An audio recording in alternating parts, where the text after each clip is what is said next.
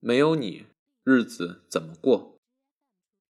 前不久，伍迪·艾伦在戛纳接受记者采访时说：“法国人之所以喜欢我，有两个原因。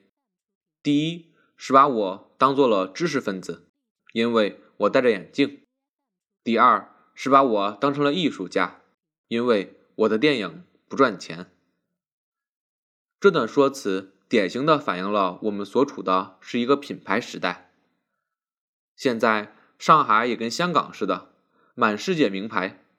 报纸上曾经有人批评年轻人过分恋慕品牌，总有左派经济学家不停的为品牌族赚品牌账。在我们所购买的，比如 CK 服装中，其中品牌费所占的比重有多么巨大？为此。年轻人被频频告诫，不要贪图品牌，同时听听古典音乐、看欧洲老片，也被当作是品牌生活，受到了各种讽刺。我想说的是，热爱品牌不是罪。我相信，多数的左派人士在写文章揭露品牌本质时，身上穿着的正是名牌衣服，出入的也是名牌场所。即便不是，他们小时候一定也有过哭着闹着要父母去把篮球鞋换成白球鞋的时候。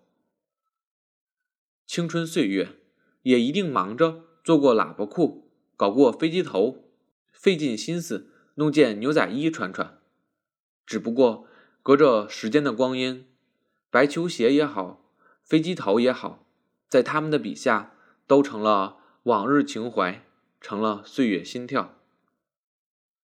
也许是在白球鞋和飞机头上，资本的组合还是比较纯洁。但是，当不那么纯洁的资本共谋于现在的很多品牌商品时，购买品牌似乎就成了资本主义的帮凶了。因此，品牌族在面临头脑简单的智力问题时，还惹上了道德水平问题。我们这一代无法避免的在品牌中成长起来，在还没有搞清资本、资本家、资产阶级的罪恶本质时，就已经向资产阶级的隐秘魅力缴械了。